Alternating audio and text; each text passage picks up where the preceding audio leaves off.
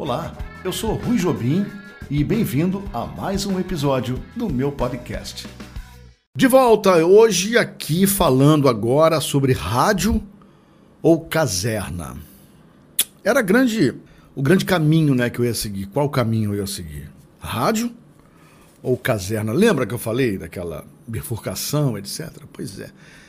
Era isso. Se você tiver alguma dúvida, se você quiser rever os os vídeos antigos, os áudios, aqui no podcast ou aqui no YouTube, fica à vontade para você entender é, a história. Mas eu tive é, o cuidado de não de um capítulo não depender de outro capítulo. Você pode ver esse capítulo, ouvir esse capítulo ou ler o capítulo é, sem precisar ter lido antes, mas tudo bem. Só algumas coisas que eu acabo colocando que se você tivesse visto, você iria entender. Alguma brincadeira que eu faço, uma colocação qualquer. Bom, vamos lá então. Então, é, como vocês estão sabendo, o rádio era tão romântico.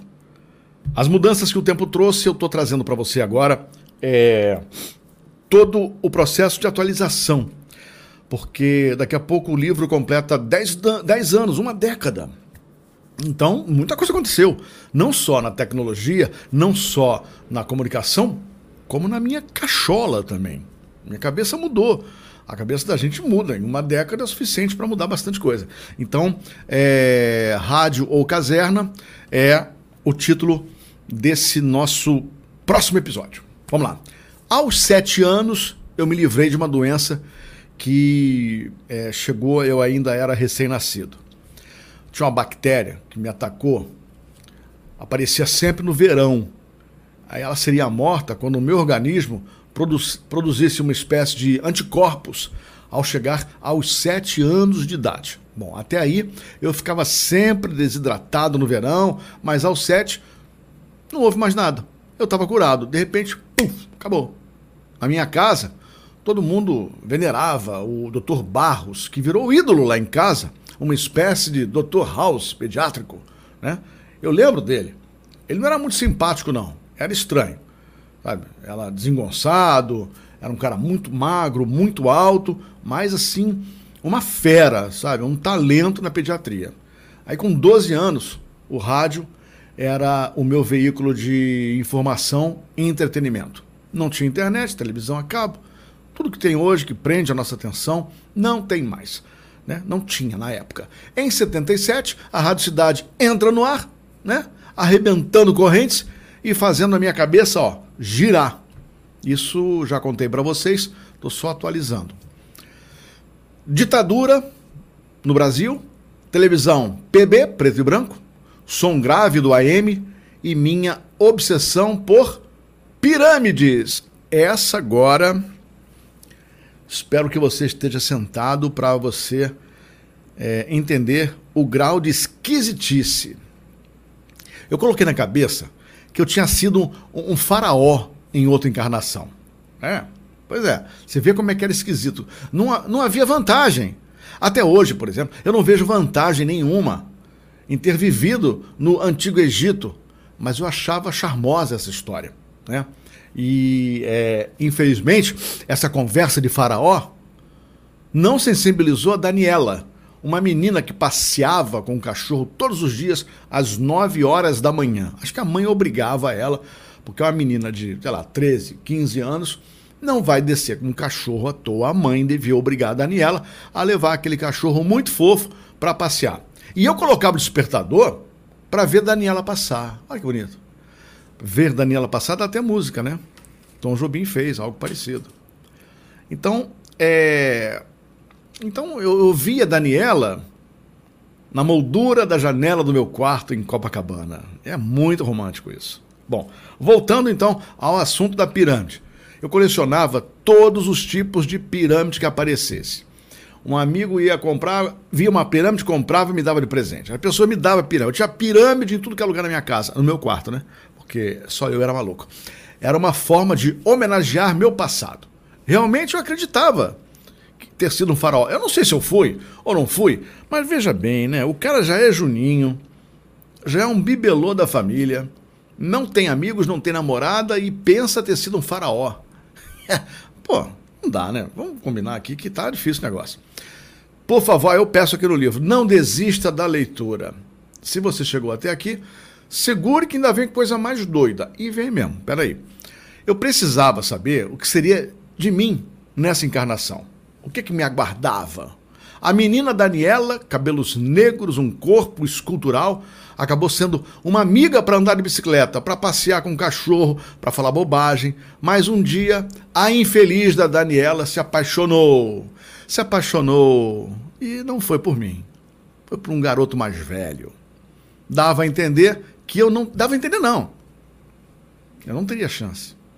Eu fiquei aborrecido, ainda tinha que ficar ouvindo ela falar do, do cara lá, tudo mais. Então eu fiquei nervoso. Para terminar minha angústia, a minha angústia e ficar mais animado com a vida, eu precisava me afastar de Daniela. Aí eu chamei o cachorro dela de feio. Seu cachorro é feio. Daniela ficou danada e sumiu. Né? Não procurava mais a Daniela, Daniela também não me procurava. Sobre depois que se mudou para cuidar de um canil com o pai em Teresópolis e hoje deve criar cachorro feio, até hoje. Bom, Daniela não iria se casar comigo, estava, né? Claro. Tinha olhos negros, os olhos negros de Daniela. Precisando saber o que me caberia nessa encarnação, descobri um médium. Um médium é um nome bonito para pai de santo. Um médium é bonito. Ah, eu vou num médium, né? Eu vou num pai de santo é meio esquisito. Esse cara ficava num posto 6 lá em Copacabana que dizia incorporar o espírito de uma velha escrava. Só de olhar a posição que os búzios caíam, o futuro ia aparecer. Tá bom, eu acredito. Pronto. Se fosse verdade, esse tal espírito da vovó que ele recebia ia me dizer o que seria de mim nesta encarnação. Olha que, olha que tranquilidade, né? Se fosse assim, ia ser bom. Eu me enchi de coragem e fui lá. Na verdade, não lembro nem quem me indicou e como é que foi, como é que eu achei o endereço, eu não lembro. Era um apartamento de quarto e sala muito sujo, muito sujo, muito pequeno e um cheiro insuportável de charuto. É, porque ficava fumando o tempo todo. Ele sentado em um banquinho, fumando e bebendo um caldo preto em uma caneca. Ali não era um lugar muito agradável, não. Ali não era. Insalubre é o nome. Havia um rádio desses aparelhos na época famosos, 3 em 1. Ah, vou comprar um 3 em 1. Quem tinha grana comprava um 3 em 1. Era cassete, rádio e toca-discos. E é, ele estava ouvindo a Globo AM, Paulo Giovanni estava no ar. Você vê como é que é antigo isso. Paulo Giovanni ainda trabalhava, estava no ar na Rádio Globo. Bom, as profecias que ele fez eram assim catastróficas. É uma coisa de louco. Disse-me um monte de coisa e não me disse nada ao mesmo tempo. Disse que eu seria militar e trabalharia na rádio. Ele tentava me agradar, né? Me disse também que eu casaria com uma mulher de olhos claros. Aí eu já gostei. Disse-me que casaria com mulher de olhos claros, saí de lá com a cabeça ainda mais confusa, porque a Daniela tinha olho escuro. Daniela tinha dois olhos negros, não seria. Seria militar? Trabalharia na rádio? Não adiantava apelar para a ajuda do além, não. Tinha que decidir eu mesmo o que faria na minha vida morna, sem sal, mas precaução, né?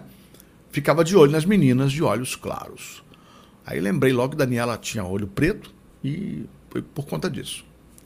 Meu caro ouvinte, meu caro espectador, meu caro leitor, respeita a sua crença.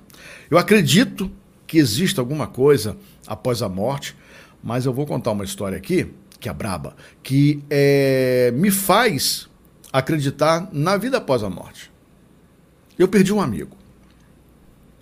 Perdi um amigo num acidente de, de ultraleve.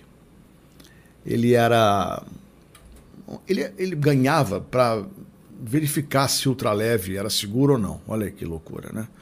Então um desses não era seguro, ele acabou morrendo, o ultraleve caiu, ele morreu, o nome dele Zé Ricardo. José Ricardo foi um grande amigo, um cara que me entendia, um cara que me tratava super bem, um cara muito engraçado e a gente começou a ficar muito amigo e aconteceu isso.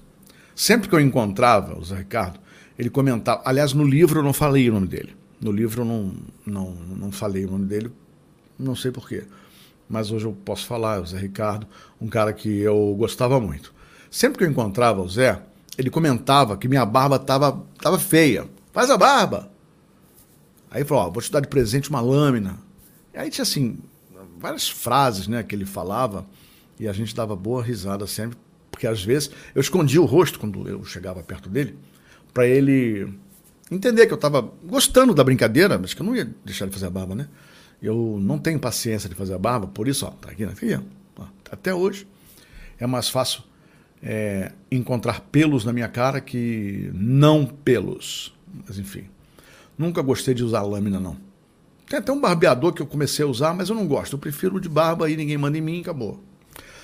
Quando recebi a notícia do acidente do, do Zé Ricardo, é, decidi que, em homenagem a ele, eu iria ao enterro com a barba feita. Amigos tristes, família desconsolada pela vida curta que o Zé Ricardo teve, e lembranças da amizade, né? Então, aconteceu, enterro, tudo bem, vida que segue, voltamos à atividade, até que meses depois acompanhei uma amiga que era repórter de rádio em uma matéria sobre uma advogada na Tijuca que nas horas vagas psicografava cartas escritas por pessoas que partiram dessa para melhor, né? Então ela falava com, com outro mundo e escrevia cartas psicografadas. E eu fiquei esperando a entrevista acabar. Quando encerrou a entrevista, a advogada, muito simpática, nos serviu um café com torrada, é, num apartamento bem confortável ali na Tijuca. Em determinado momento, ela parou e olhou para mim e perguntou assim: Você perdeu um amigo agora? Eu disse que sim, que tinha perdido. Pois é, ele está dizendo aqui para mim que reparou que na despedida você estava com a barba feita. Eu não tinha dito isso a ninguém. Ninguém sabia disso. Subiu um frio na espinha, sabe? Falei, meu Deus do céu, como é que ela sabe disso? Aí eu peço ao leitor agora que sintonize, que toque a música do Tears for Fears, Sowing the Seeds of Love. É uma música interessante, bem legal, está dentro do que eu propus no, no capítulo. Você ouvir o capítulo com uma música. Bom, a vida ia mudando, o rádio era um vício, leitura era vício, tristeza era vício, mas e o tempo? Não rápido o suficiente para ter o que eu mais queria. E o que mais eu queria, o que mesmo eu queria, era entrar em uma rádio. Eu queria, eu queria ter uma namorada de olho claro, para não frustrar lá a entidade do, do caldo escuro. Eu queria um fone de ouvido profissional e eu queria uma coisa também que eu não tinha na época: uma voz grave, uma voz de homem. Porque eu ainda era um menino. Já era menino? É, naquela época, a idade que eu tinha era menino. Hoje já não era mais menino, mas enfim. É... Na época eu tinha a voz de garoto e um sotaque carioca que chiava nos S's. As casas. Então eu tinha que cuidar disso. O curioso com o destino vai escrevendo a nossa história, né? Mais tarde, depois de 50 anos, eu percebo como cada passo, cada atitude contribuiu para o meu sucesso e também meu fracasso em algumas coisas. Como o destino encaixa as peças, tal um quebra-cabeça. Por preocupação, me apaixonava por todas as meninas de olhos claros.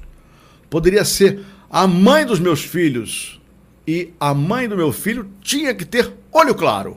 Por quê? Não sei. Gosto? Gosto. Eu também. Ora, bolas. Não tem. São as mulheres mais bonitas. Então, não. Mulheres de olhos negros são lindas também. Mas eu sei, eu cismei com isso. Assim como eu cismei que eu ia. que eu era um. tinha sido um faraó. Meu Deus, quanta loucura. É, eu procurei uma fono, eu devia ter procurado um psicólogo primeiro, né? Bom. E é, como é que um garoto lá, na entrada da adolescência, vai pensar em se casar com uma mulher só porque ela tem olho claro. Mas tudo bem, deu tudo certo, já vou adiantando. No carnaval de 79, eu fui acampar em Teresópolis com amigos e aprendi um monte de coisa, principalmente que uma tomada de 220 volts não suporta um rádio de 110 volts. Chegamos no acampamento, nós montamos a barraca, montamos, arrumamos tudo e agora vamos ouvir música. Rádio, tum, tuf. Aquele cheiro de queimado. Queimamos o rádio no, no primeiro momento que chegamos lá. Eram, seriam quatro, cinco dias acampado numa uma selva sem rádio. Porque o idiota aqui, né?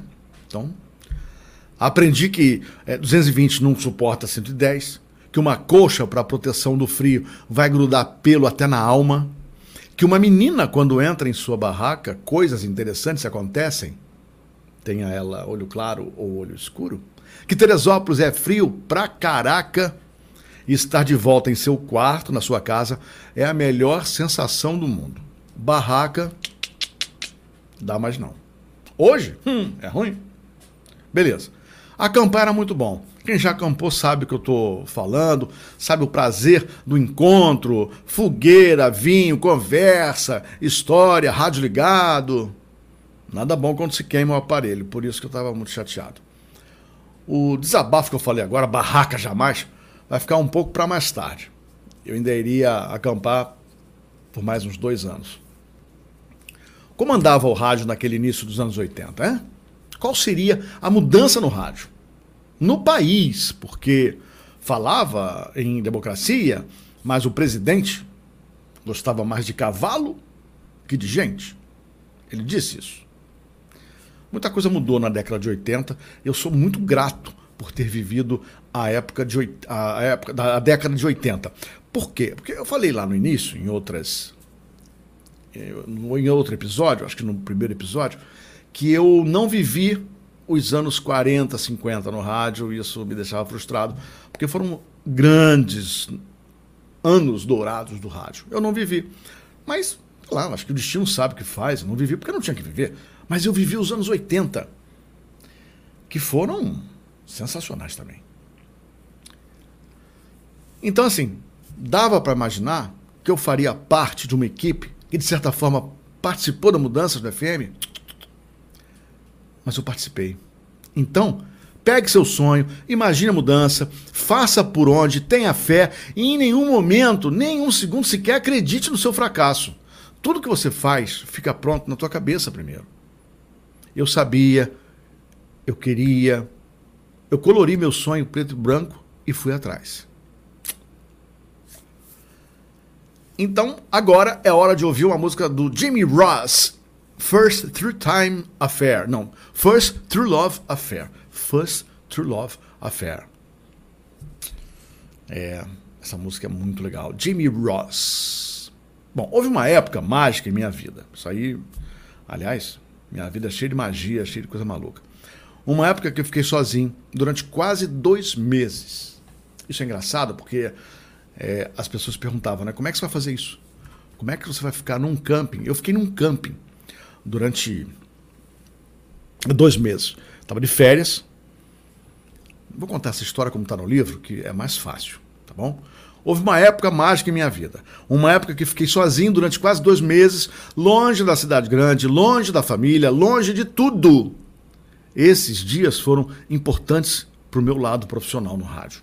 A maior mudança em minha cabeça aconteceu nas férias em um camping em Piratininga, região oceânica de Niterói, Rio de Janeiro. O meu avô comprou uma grande barraca de camping, uma barraca bem legal. Mas minha avó tinha dificuldade de levantar, já estava bem com bastante idade. E para ter um pouco mais de conforto, meu avô comprou um trailer, um trailer médio daqueles que cabem sete pessoas. Aí meu pai levou o trailer lá para Piratininga, foi muito legal. No início todo mundo ia, mas aquela casa de rodas, parada entre as montanhas, perto da praia em Niterói, mudou minha vida. Meus pais, minha irmã, meus avós iam muito pouco. Meu avô nem aparecia. Então o espaço ficou quase só meu. Fui ficando, colocando as coisas ao meu modo. Férias no colégio. E aí eu falei, vou ficar por aqui. Eu não tinha idade para dirigir. Então, ah, não tinha jeito. Eu ia de ônibus e era uma longa caminhada de quase 5 quilômetros por uma estrada de terra. Depois de descer do ônibus na avenida principal ali em Piratininga, Isso impediu o transporte de algumas coisas maiores, né, que só poderiam chegar no fim de semana de carro. Então, nas férias, morei, morei nesse trailer por uns dois meses, ou talvez até um pouquinho, mais um pouco.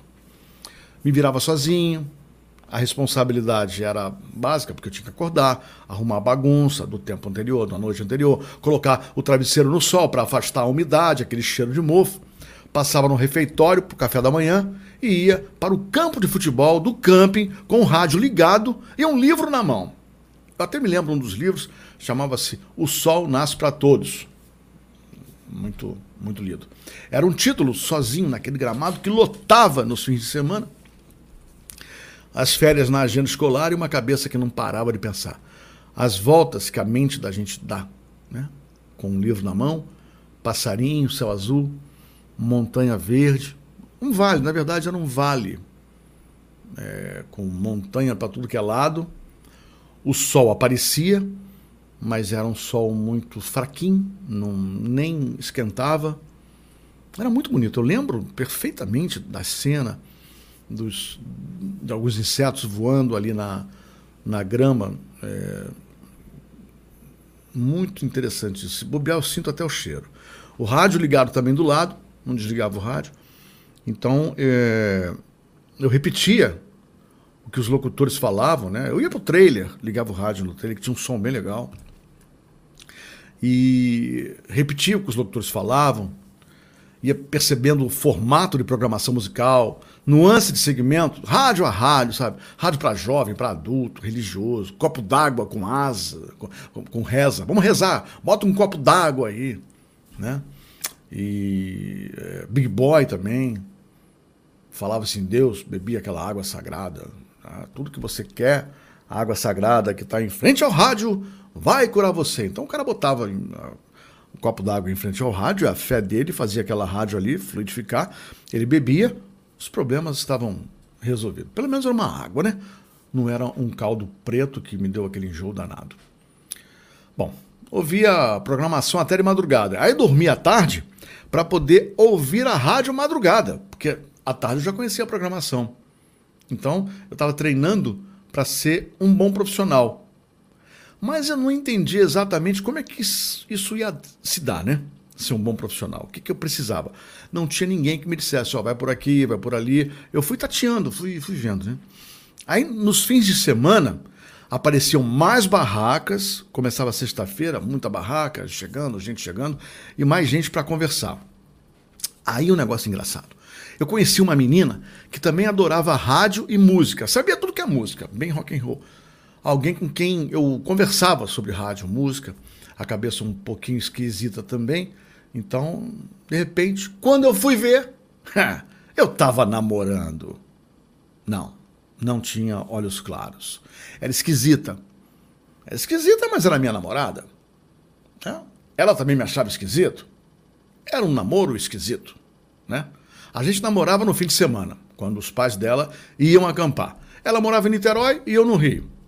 Ah, esse detalhe aí foi fundamental para o namoro ter sido por breves oito meses. Acho que ela não me aguentou, não. Dependendo da paixão, eu botei aqui no livro, é... o que separa o Rio de Janeiro de Niterói pode ser uma imensa baía ou apenas uma poça d'água, né? Rio de Janeiro, Niterói, um monte de água no meio. Mas quando você está apaixonado, você vai até a nado. Né? Então, para mim era uma grande um grande mar, né? Eu nunca ia a Niterói, ela sempre via, vinha é, para o Rio, ela chegava no Rio, ia para minha casa, às vezes chegava assim, sem comentar nada, sem combinar, chegava, porque não tinha WhatsApp, não tinha internet, não tinha nada. Chegava lá em casa, eu falei, ai, que bom que você veio. bom, então, vamos lá. É, vamos botar uma música agora. Eu hum, sugiro a música Don't Stop Till You Get Enough, do Michael Jackson tá? Por quê? Foi no trailer, em uma tarde nublada, com a depressão em modo on, o sujeito meio para baixo, que eu ouvi a primeira execução de um CD em rádio. Era da música digital, a era da música. A era da música digital estava chegando e Paulo Martins, saudoso Paulinho, falava agora Michael Jackson, Don't Stop to Get Enough. Era na solidão do trailer que eu treinava a leitura em voz alta, imitava os locutores, comunicadores, os locutores de notícias, os comerciais e tudo mais que soava nas caixas de som de uma casa sobre rodas, mas que estava fincada ali, no Vale da Solidão e da Esperança Radiofônica. O Vale da Solidão. Poderia ter sido o nome do livro. O Vale da Solidão. Ia vender muito, porque todo mundo gosta de uma solidão, né? Vence, vence. Bom, agora uma coisa engraçada é a seguinte: os pais das meninas, principalmente fim de semana, apareciam ali no trailer sem avisar, de surpresa, para verificar se estava tudo bem, né? E eu morria de medo de engravidar alguma menina. Eu tinha, sei lá, 15, 16 anos, eu não queria engravidar ninguém. Né? Mas aí, né, meu amigo, muito preocupado comigo, é, me lembrou, o Carlito, meu grande amigo de infância, desde pequenininho, lembrou que para engravidar, quem quer que seja, deve haver uma relação sexual. E era justamente o que estava faltando. Então eu não precisava ter essa preocupação, porque não havia. Só tinha rock and roll, tinha clima, né? O clima estava sempre pronto, música de fundo, luz baixa, aquele vinho vagabundo, é, sangue de bois, né? O pessoal chama de francês, sangue de boi, sangue de bois. Sexo que é bom não rolava não. Mas tudo bem, não tem problema não. Também não rolava droga, muito engraçado, nem cigarro, só rock and roll. A cerveja era a nossa única droga, mas o pessoal do bar não vendia pra gente porque a gente era Tava ali sozinho. Eu acho o seguinte, eles não vendiam também, porque se vendesse pra gente, a gente ia ficar doidão, ia tacar fogo no camping e eles iam ser prejudicados. Então, melhor, né? Melhor não. É, a gente não queria problema, mas também não queríamos. Nós, nós não queríamos cerveja. A gente queria mesmo a menina. Era mulher, né? Era mulher. Mas, se possível, sexo. Mas aí, como não tinha sexo, a gente começou a apelar para cerveja. No fim de semana, quando nossos pais chegavam, às vezes esqueciam ou a gente escondia latas de cerveja nos refrigeradores dos trailers, das barracas, entendeu? A gente estava mais preocupado em beijar na boca que usar droga, pode ter certeza. Nunca ninguém me ofereceu nada desse tipo, né? Nunca assim. Na minha infância, se ofereceu para você, não sei. Para mim, nunca ninguém ofereceu. E a minha mãe falava: cuidado na porta de colégio. Estão colocando maconha no recheio do bombom. Cara, tu já pensou morder um bombom com maconha dentro? E ela dizia que se alguém mordesse o bombom com maconha dentro, estava viciado pro resto da vida. É, ninguém dá para perceber que minha mãe não sabia o que era maconha, né? Até que, enfim. Como é que alguém vai viciar em morder maconha com chocolate, cara? Não tem como. Bom, como não havia telefone celular, a comunicação com minha casa em Copacabana era feita pelo telefone fixo na casa da dona do camping, uma senhora muito idosa. Mas ela não, ela não envelhecia. A dona Moárcia dava conselhos sábios e me dizia várias vezes para seguir meu caminho em rádio. Ficava com ela até tarde no restaurante, conversando, batendo papo. A gente contava sobre a vida dela. Ela se dizia arrependida de não ter feito o que o coração mandava. Tinha alguém aí que não rolou, né? Brigava comigo e me obrigava a dizer que ia seguir a carreira no rádio. 15 anos, sei lá, 14 anos de idade, uma amiga de quase 80 como confidente. Você tem ideia de como eu aprendi na solidão daquele camping? Uma senhora de 80 anos no corpo e 20 anos na cabeça, falando coisas incríveis. Eu sempre tive poucos amigos. Eles iam comigo para curtir o paraíso entre as montanhas de Piratinga e suas barracas e trailers coloridos. Carlito, Carlinhos, Roger foram verdadeiros companheiros e até hoje eu considero meus grandes parceiros. E também uh, o Paulo Rosa, que se aproximou da gente, de mim mais tarde. Mesmo longe, cada um com a sua vida, lembro deles com muito carinho e de como são importantes até hoje. E a gente tem batido papo muito agora com mais frequência, graças a Deus. Eles gostavam de música, mas não de rádio como eu gostava. Até peço desculpa porque eu perturbava muito eles, aquele papo que é, não interessava a eles. Né? E quantas vezes eles fizeram papel de entrevistado, entrevistados né, locutores para que eu treinasse com mais realismo. Eu abusava da boa vontade dos caras, tenho certeza. Né? Nosso trailer não era novo e como pegava sol e chuva, estava ficando com a pintura desbotada. A ideia então foi comprar umas latas de spray e colocar a imaginação para funcionar. Aí a gente começou a pintar sem nenhum rascunho, muito maluco. Surgiram montanhas, sol, mar e gaivotas magrelas. A gaivota, a, a, assim, ela voava atrás do sol. Tinha o sol e atrás a gaviota. A gaviota, a gaviota, a gente chamava de gaviota, ela atrás do sol. Loucura, né? Aquelas gaivotas atrás do sol. Todo mundo olhava e falava assim: gente, a gaivota está atrás do sol. Eu falei: estava muito quente, o sol se aproximou. Foi isso elas acabaram voando para trás do sol. Ainda bem, a gente não tinha intenção de ganhar a vida fazendo pintura, né? Então é isso. Agora, ficar sozinho, cuidando da vida, foi bom para colocar os pensamentos em ordem, dar aquela remexida nas ideias.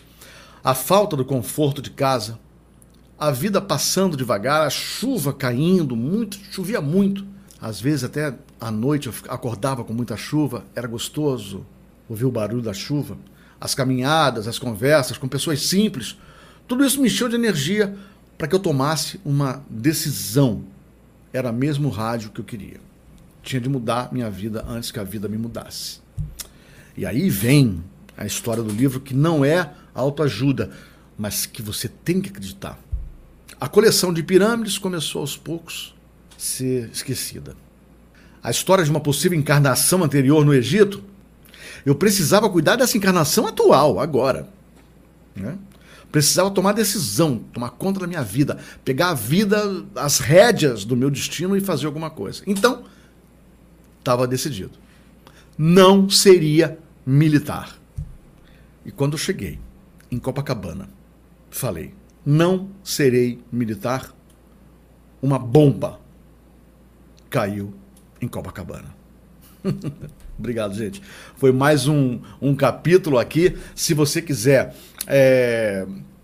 Se você quiser entrar em contato comigo, o telefone está aí, o WhatsApp está aí, 21 2225 5794 é o WhatsApp. É, o rádio era tão romântico. Esse foi o capítulo Rádio ou Caserna, em que eu me decidi, explodindo Copacabana, a família Jobim veio. Foi caos na família Jobim. Não vou para a caserna. Vou para o rádio. Mas como? Sei nem como eu vou. Que isso sirva de lição para você. Muito obrigado por estar até aqui ouvindo o podcast, por estar até aqui vendo o canal no YouTube e estar também lendo o livro. Um beijo para você e até a próxima. Espero que você tenha gostado.